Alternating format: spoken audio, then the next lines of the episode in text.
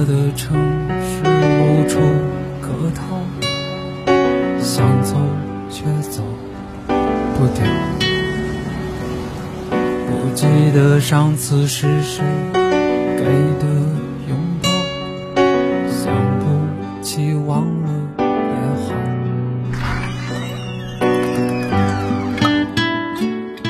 不在深夜。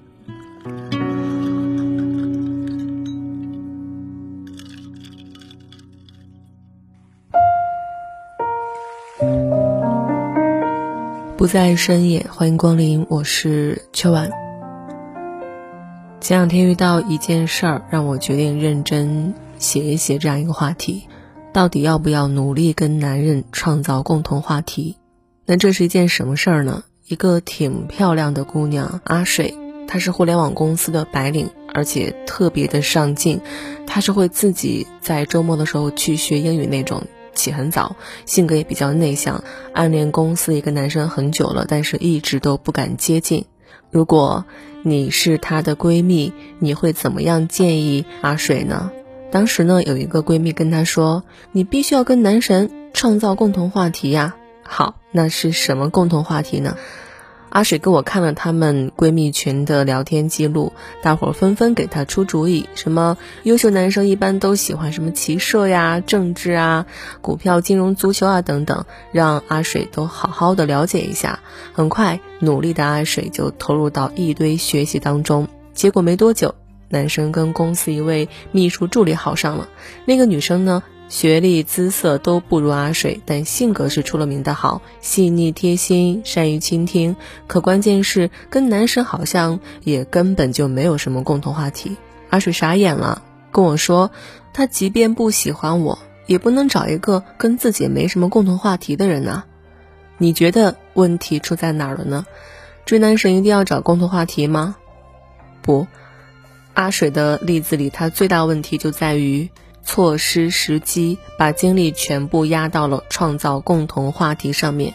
创造共同话题是不错的，但只是接近男神的方式之一啊！而且这种方法有它的风险跟弊端啊。比如所谓男人都喜欢骑射、政治、股票、金融这一点，首先，如果你对这些领域只是一知半解，容易暴露短板啊，男生觉得你无知无趣。其次，假如你真的很懂，男生跟你聊天会觉得没有成就感。再来，为了撩到男神，专门跑去学金融、学骑射，这见效也太慢了嘛！还有，不是每一个男人都喜欢这些的，男人也不爱跟女人讨论这些，这些都是没有恋爱经验的朋友们对男性的刻板印象。那最重要的一点就是，这些话都属于冷话题，并不适用于恋爱。大学的时候，有一个男同学，他就是在图书馆跟女友辩论一个严肃的国际政治问题，上升到三观，吵到分手。这是真人真事啊！那关于共同话题这一点，有两个深度误区，希望大家都能够从头脑里面洗掉。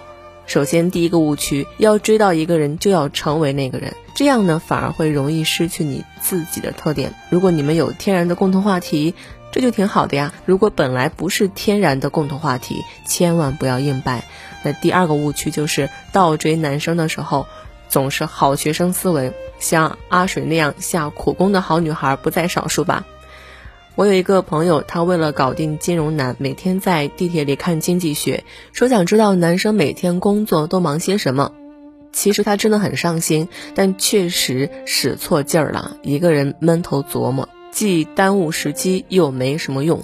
那其实走进男人内心很容易啊，他的捷径就是陪他装逼。比起花大力气创造共同话题，有时候不如好好的陪他去装逼。冯唐曾经写过一个观点，说对男人来说，在装逼面前，其实权力、金钱、美色的诱惑都显得没有那么重要。在《陪护装腔犯生存指南》的文章里，冯唐坦白说，其实。绝大多数男人都是终生装逼犯。想走进男人内心，最简单快速的方式就是积极的、安静的、有创造力的陪他们装逼。这也能说明为什么努力的阿水会败给一个普普通通的秘书，就是因为他细腻贴心、善于倾听呀，给男生留够了装逼空间，让他舒服自在。这比硬去尬聊什么共同话题快速有效多了。那怎么去做呢？要做到不知不觉入心入味，好像还很难。那下面我给大家五个关键词，从低级到高级，只要你能逐一吃透，那你就牛了呀。首先第一个词叫崇拜。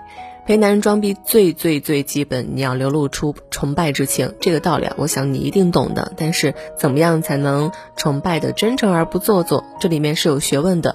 归结到一点，就是你要流露出嗨到了的状态。冯唐写过一个很有趣的段子，他曾经教前女友玩单机游戏，解锁各种姿势，走过几关，他就发现前女友看他的时候眼睛都在发光。后来，直到女生亲口告诉他，他才知道对方是为了配合他装逼演的。这里面提供给你几个随时使用的话术方向。首先，第一个是正面夸奖：“天哪，你的桌球技术赶得上专业选手了，这天分吧？”夸天分比夸努力要好。第二个是侧面提问：“哎，你是怎么看出来的？哎，你怎么想到的呀？我怎么看不出来啊？”让男人觉得他看到了你看不出来的门道，给他机会发挥。第三个拜师求索，你到底看了多少部电影啊？那像惊悚的这种，你能继续给我推荐一些吗？以后找电影我就问你行不行啊？延展话题啊。那第四个就是捧场助兴，真的假的？让我笑一会儿。哎，我把你跟我说那事儿告诉闺蜜了，她们都笑疯了。男人秀幽默跟秀肌肉是一样重要的，所以不要吝啬你的笑容。话术之外，表示嗨到了的眼神、语气跟小动作也要到位。譬如“妈呀，天哪”，倒吸一口凉气，轻轻的快速拍手鼓掌，恍然大悟的“啊”等等，都会助力你成为一个优秀的听众。第二个关键词呢，就是面子。陪男人装逼，要帮他在别人面前挣够面子。举个小例子，假如你的男神很喜欢看足球，你不用懂足球，你只要陪他去看球赛，打扮的美美的就好了。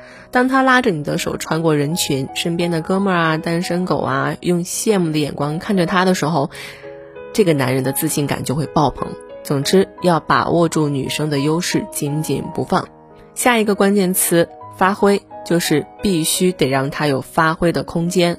你可以回顾你的他的兴趣爱好，足球。游戏、下棋、历史、侦探等等，那这些你有特别喜欢的吗？你有特别钻研过吗？如果说你没有，没有关系，你可以做的事情就是陪他，但是在陪伴过程当中，还是可以吸引他的。举一个简单例子，比如他喜欢看悬疑小说，你就让他给你讲故事啊，而且总是在睡觉之前让他给你讲，讲完呢你又害怕，害怕怎么办？正好可以撒娇嘛。一石二鸟，既能让男人表达自己，又能激发他的保护欲。陪他的时候，找一个取巧的方式，让男生有发挥空间。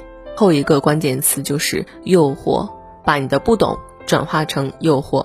我有一个朋友，男生约他打桌球，他说不会，非要拉着我去练。我说你傻呀，你不会难道不是正好吗？让他教你啊，手把手。对吧？其实像运动、射击、游戏、竞技这一类，在男生面前你就大大方方、承认弱鸡好了，不要去正面 PK。